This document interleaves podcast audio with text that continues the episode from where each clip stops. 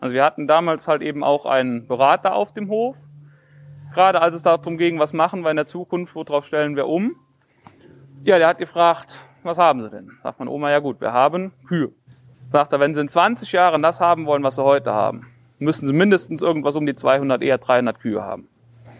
Hat meine Oma gesagt, okay, was ist, wenn ich das nicht möchte? Sagt er, ja, machen Sie Ackerbau. Na gut, wir sind ja hier in der Eifel, das ist ja doch Berg- und Talbahn. Naja, sagt er, okay, wenn das so ist, dann hängen Sie die Landwirtschaft an den Nagel. Damit war das Gespräch dann von unserer Seite her beendet. Meine Oma hat gesagt, da ist die Tür. Glücklicherweise war die Geschichte vom Vulkanhof damit noch nicht beendet, sondern sie fängt gerade erst an. Und damit herzlich willkommen zum Eifel-Podcast. Mein Name ist Julia Kunze. Im Gespräch habe ich heute Klaus Holtmann vom Bauernhof Vulkanhof, einer Ziegenkäserei aus Gillenfeld. Deren Käse wird heute in Luxusrestaurants und sogar im Schloss Bellevue serviert. Ich durfte Klaus in den Ziegenstall begleiten. Viel Spaß beim Zuhören.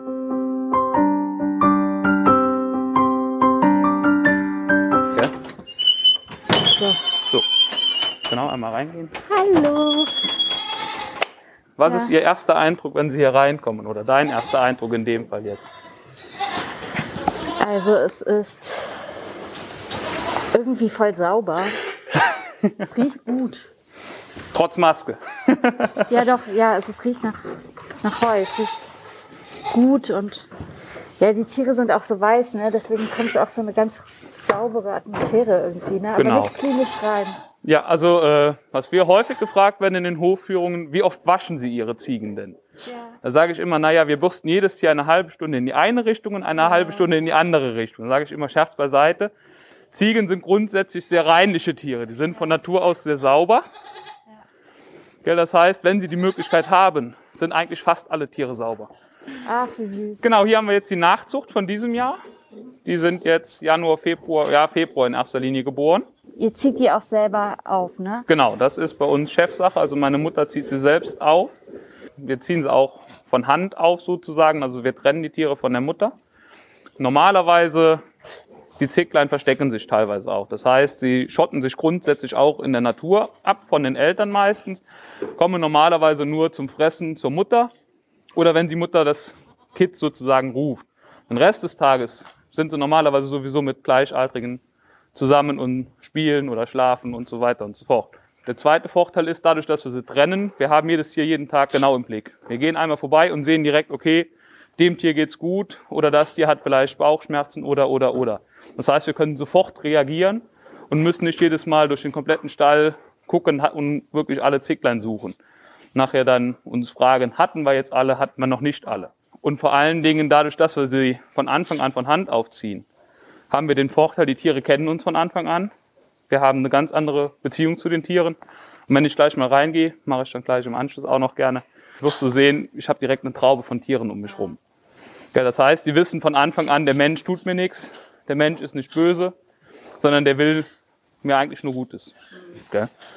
Das ist uns halt persönlich sehr, sehr wichtig, weil wenn mal irgendwas ist, wir müssen ein Tier behandeln, wir müssen die Tiere vielleicht mal Ohrmarken, Klauenpflege steht mal an, also Fingernägel schneiden sozusagen von den Tieren. Ja, Das ist für alle Parteien einfach entspannter. Gell, wenn die Tiere auf einen zugelaufen kommen, als wenn man da mit drei Mann hinter einem Tier herjagen müsste. Gell, das kann man sich relativ einfach vorstellen. Ihr habt die Ziegen, ihr habt die Babys, ihr habt die Milch, ihr macht den Käse. Also ihr habt irgendwie diese ganzen Schritte. Warum habt ihr euch alles in einer Hand? Warum habt ihr euch dafür entschieden? Weil das ist eigentlich ja ein bisschen untypisch, oder? So wie das heutzutage ist, ist es eigentlich eher immer getrennt. Also das, äh, was du gerade beschreibst, das ist eher bei Schweinen tatsächlich der Fall. Das heißt, also bei Schweinebetrieben ist es ganz klassisch. Äh, Da hat man einen Betrieb, der wirklich nur Ferkel produziert, einen Betrieb, der wirklich die Ferkel nur aufzieht und so weiter und so fort. Gell? Bei Ziegen und bei Kühen ist es eher typisch tatsächlich, dass man alles selbst hat. Wir haben uns vor allen Dingen auch dafür entschieden, das so zu machen, weil wir dann haben wir die Tiere von Anfang an einfach bei uns. Wir haben von Anfang an diese Bindung, die wir aufbauen. Und vor allen Dingen, wir haben alles in unserer Hand. Gell, dann, äh, wenn was schief geht, dann waren wir es selbst sozusagen. In aller Regel geht aber nichts schief, weil wir da wirklich penibel genau drauf achten. Futtern die den ganzen Tag oder ist jetzt Futterzeit gerade? Die futtern den ganzen Tag. Also Ziegen sind ja grundsätzlich Wiederkäuer. Das heißt, in der Natur wäre es normalerweise fressen, fressen, fressen, fressen, fressen. zwischendurch noch irgendwie weglaufen von einem Fressfeind. Und dann, wenn irgendwann mal eine ruhige Minute gekommen ist, dann legen sie sich hin, kommen zur Ruhe und dann fangen sie an wieder zu kauen. Also das heißt, der Pansen ist ja der erste Magen, ist sozusagen ein Futterspeicher. Da wird dann das Futter nur gespeichert. Beim Wiederkauen wird es dann so lange zerkleinert, bis es dann für die Verdauung entsprechend vorbereitet ist. Wir füttern ganzjährig Heu. Wir wurden am Anfang gefragt, was möchtet ihr melken? Möchtet ihr viel Milch melken oder möchtet ihr qualitativ gute Milch melken? Meine Oma, die Frau Thomas Burbach, die war schon immer sehr ambitioniert. Die hat gesagt, ich möchte den besten Ziegenkäse Deutschlands herstellen. Dafür brauche ich die beste Ausgangsmilch oder das beste Produkt. Da sagt der Futterberater, ja, dann ist es ganz klar, füttern Sie Heu. Ja, das kann man sich im Prinzip auch so ein bisschen vorstellen wie Schonkost im Krankenhaus. Das heißt, da ist nicht so schrecklich viel Energie drin und dadurch äh, verfetten die Tiere auch nicht. Aufgrund dieser Heufütterung kann eine Ziege im Jahr ungefähr 500 Liter Milch geben. Wir haben die Rasse deutsche Edelziege, überwiegend weiße deutsche Edelziege. Und die können rein von der Genetik her 1500 bis 1700 Liter Milch pro Jahr geben. Ach krass, ja. Das können sie. Dafür, das, wie gesagt, von der Genetik her, die können das.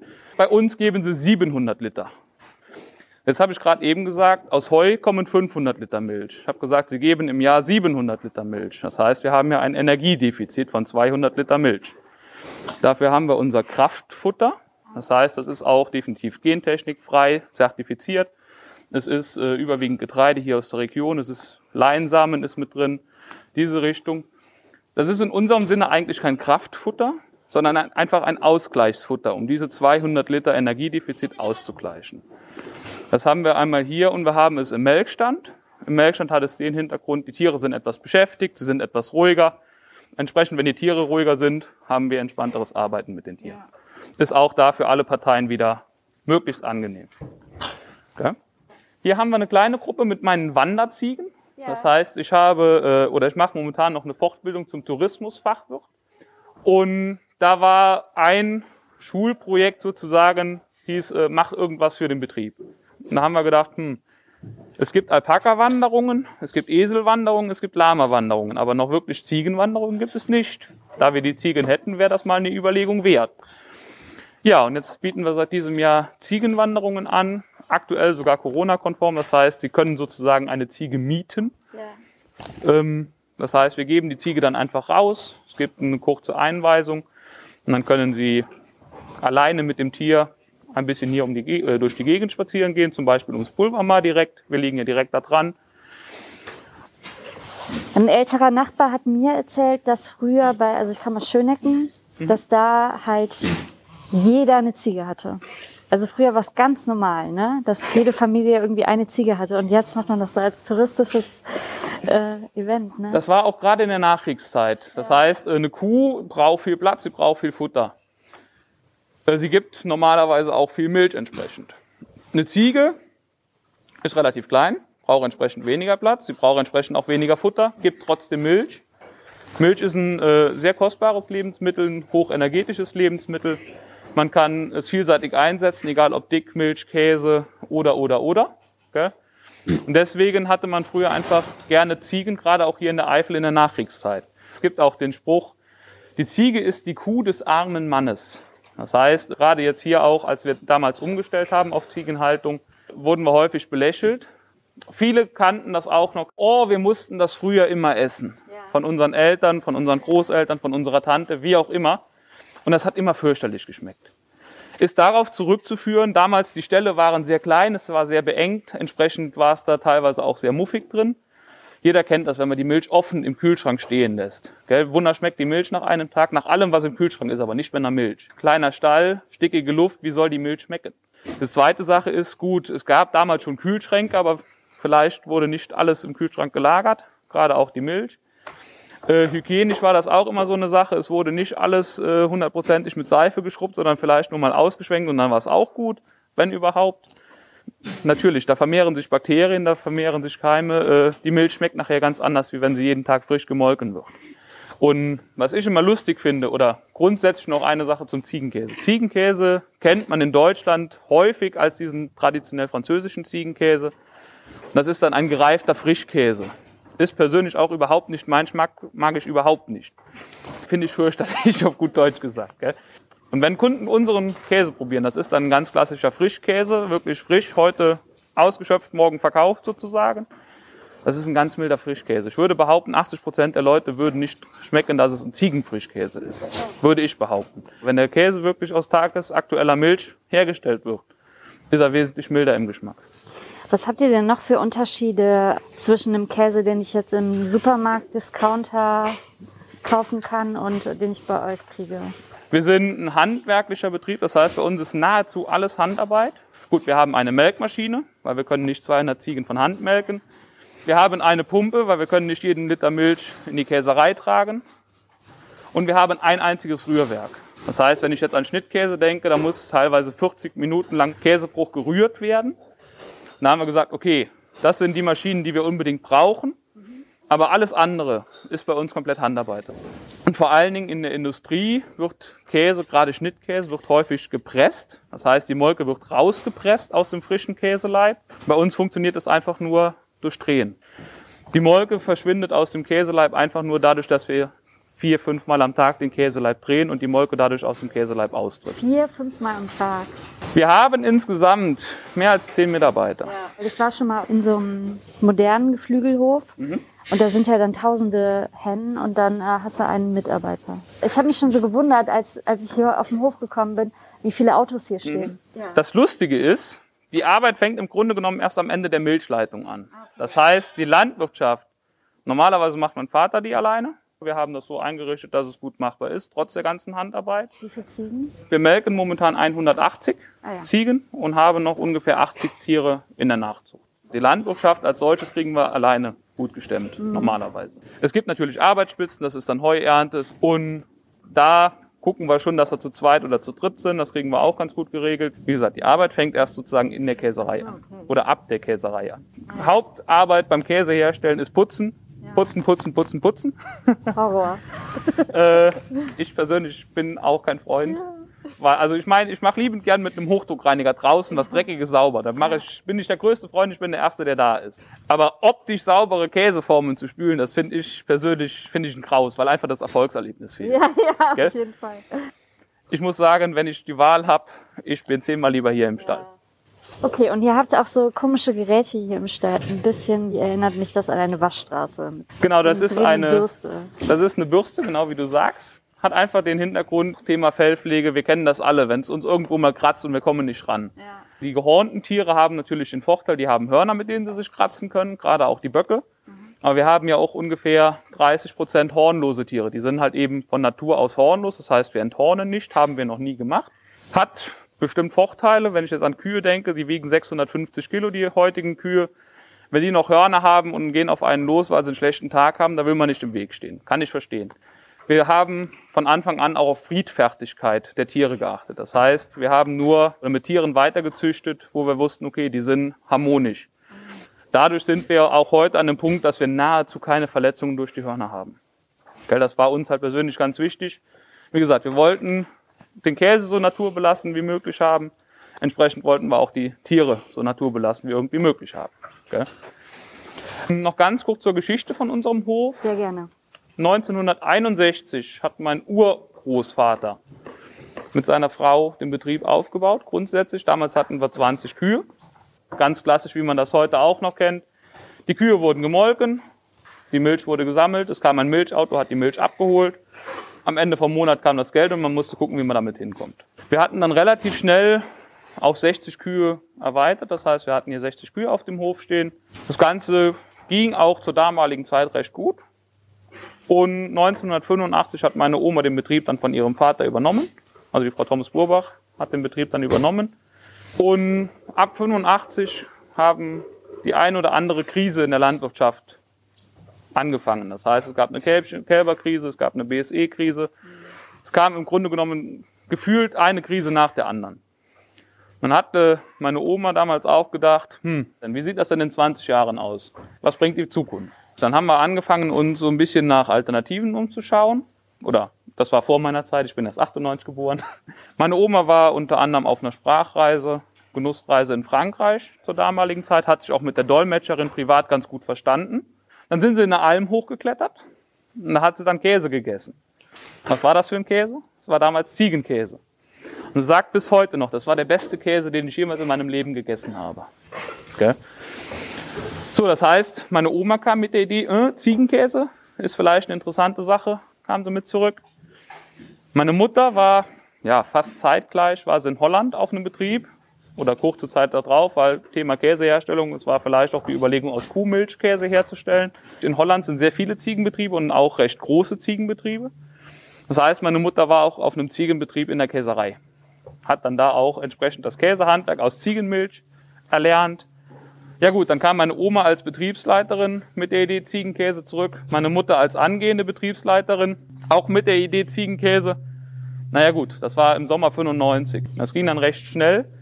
Also wenn ich richtig im Kopf habe, wurde im Januar 97 die letzte Kuh hier auf dem Hof gemolken. So haben wir angefangen mit den Ziegen. Jetzt hatten wir damals natürlich keine Käserei. Wir hatten keinen Hofladen, wir hatten keine große Käsetheke. Wo wurde der Käse verkauft? Wir hatten im Flur hatten wir einen kleinen Stuhl stehen, hatten einen kleinen Kühlschrank draufstehen und da war der Käse drin. Und dann hatten wir dann irgendwann eine Käserei gebaut. Meine Oma ist dann auf alles an Wochenmärkten gefahren, was sich nicht gewehrt hat, sagt sie ganz gerne. Das heißt einfach, um bekannt zu werden, das hat auch gut funktioniert. Dann hat meine Oma gesagt, okay, Märkte schön und gut, aber wir haben noch ein bisschen mehr Käse, als wir auf den Märkten loswerden. Auf gut Deutsch gesagt jetzt. Was hat sie gemacht? Sie hat sich ein Auto geschnappt, hat eine Kühltheke hinten drin gehabt und ist zur damaligen Zeit schon nach Köln gefahren. Damals gab es noch keine A1, damals war die A61 noch nicht so wirklich befahrbar, in Anführungszeichen. Das heißt, sie ist dann zwei Stunden, drei Stunden nach Köln gefahren, hat unterwegs alles abgeklappert, was sie irgendwie interessant fand und ist dann mit ihrem Käse bis nach Köln gefahren abends wieder zurück. Das waren dann Tagesausflüge von 12 und 13 Stunden. Ist damals in ein Geschäft reingegangen. Guten Tag, hier bin ich. Ich würde gerne den Küchenchef sprechen. Ohne Termin, heute unvorstellbar. Damals im Grunde genommen auch unvorstellbar, sie hat es halt gemacht. Ja. Gut, es gab jetzt zu Zeiten, das hat sie sehr, sehr schnell gemerkt, zu welchen man nicht in die Küche reingehen sollte. Ja. Da wird man mit allem beschmissen, was nicht nied- und nagelfest ist. Ja, und der Käse hat dann im Grunde genommen sein Übriges getan. Und dadurch äh, haben wir dann auch die meisten Küchenchefs überzeugt bekommen, den Käse zu bestellen. Jetzt hatte meine Oma beim Excelsior einen Termin gehabt mit dem damaligen Küchenchef. Wie gesagt, das ist jetzt auch schon über 20 Jahre her. Sie kam dann in Köln an. Der Herr sowieso ist leider, hat heute seinen freien Tag, der ist nicht da. Sagt meine Oma, wie bitte? Ich bin jetzt drei Stunden mit dem Auto hier hingefahren, um diesen Termin wahrzunehmen.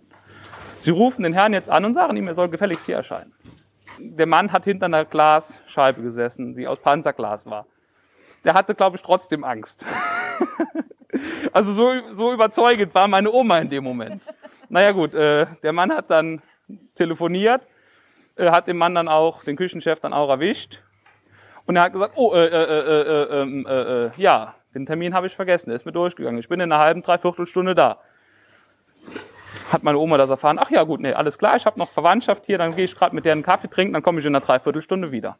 Naja gut. Dann hat sie sich da mit dem Küchenchef dann da getroffen und seitdem beliefern wir es Excelsior in Köln. Ja. Das ist schön. So Geschichten, die ja. erzählt nur das Leben. Ja, ja, ja, ja. Was ich ja bei euch irgendwie echt spannend finde, ist, wenn man auf eure Seite geht und ihr macht ja total viele verschiedene Sachen. Und deine Oma hat ja auch so nach vorne geguckt. Mhm. Also ich finde, das macht euch auch so ein bisschen aus. Was ist das irgendwie in eurer Familie, dass ihr immer auch so guckt, was kann man noch machen, dieses Geschäftstüchtige?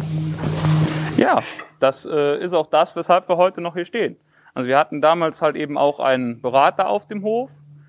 Gerade als es darum ging, was machen wir in der Zukunft, worauf stellen wir um. Ja, der hat gefragt, was haben Sie denn? Sagt meine Oma, ja gut, wir haben Kühe. Okay, Sagt er, wenn Sie in 20 Jahren das haben wollen, was Sie heute haben, müssen Sie mindestens irgendwas um die 200, eher 300 Kühe haben. Hat meine Oma gesagt, okay, schön und gut, was ist, wenn ich das nicht möchte? Sagte der Berater, naja gut, äh, also das war generell die Empfehlung zur damaligen Zeit. Deswegen gibt es heute so viele Betriebe, die weit expandiert sind. Wir haben uns dagegen gewehrt. Meine Oma hat gesagt, ja, will ich nicht. Sagte, ah ja, machen Sie Ackerbau. Na gut, Münster-Maifeld, das sind jetzt keine 40 Kilometer von hier, die haben größere Flächen, die haben äh, ebene Flächen. Wir sind ja hier in der Eifel, da ist ja doch Berg- und Talbahn. Äh, haben wir gesagt, jo, ist machbar, aber auch eher schwierig. Naja, sagt er, okay, wenn das so ist, dann hängen Sie die Landwirtschaft an den Nagel. Naja, gut, okay. Damit äh, war das Gespräch dann von unserer Seite her beendet. Meine Oma hat gesagt, da ist die Tür. Aber das sind halt die drei Möglichkeiten, die mir halt auch in den Sinn kamen, für die sich die meisten Leute entschieden haben, genau. damals genau. auch. Deswegen finde ich das so bemerkenswert, dass es bei euch dann halt nicht so war. Weil im ersten Moment würde man denken, ah, ihr macht seit 500 Jahren Ziegenkäse. Das hat sich halt ergeben tatsächlich. Und dann habe ich gelesen, dass deine Oma, die hat dann gesagt, sie will den besten Ziegenkäse machen. Ja. Weil ja, sie war halt immer schon äh, ambitioniert. Das heißt, sie hat immer gesagt, na ja, billiger kann im Grunde genommen, ja, was heißt jeder? Dann hat man auf jeden Fall wieder einen enorm großen Konkurrenzdruck. Man muss dann billig produzieren. Und wir haben einfach von Anfang an gesagt, naja, billig, das ist nicht das, wofür wir stehen. Wir wollen Qualität, wir wollen eine hervorragende Qualität haben. Gell? Weil billig leidet häufig das Tier. Das heißt, das wollten wir von Anfang an nicht. Wir wollten, dass es den Tieren bei uns möglichst gut geht. Deswegen kann ich auch ohne schlechtes Gewissen definitiv sagen, unseren Tieren geht es gut. Wir laden die Leute regelmäßig zu uns ein, wir bieten Hofführungen an. Äh, einfach weil wir den Leuten zeigen, wir sind ein gläserner Betrieb.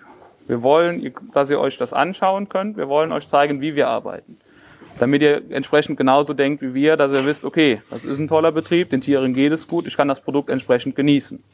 Und ich bin auch bereit, dann dafür zu bezahlen. Und ich bin auch entsprechend auf der anderen Seite dafür mhm. bereit, mehr dafür zu bezahlen. Genau. Ja, ja. Und dann hat deine Oma Käse an Schloss Bellevue geschickt. Ja, das war immer eins ihrer größten Ziele. In der gehobenen Gastronomie waren wir schon relativ bekannt.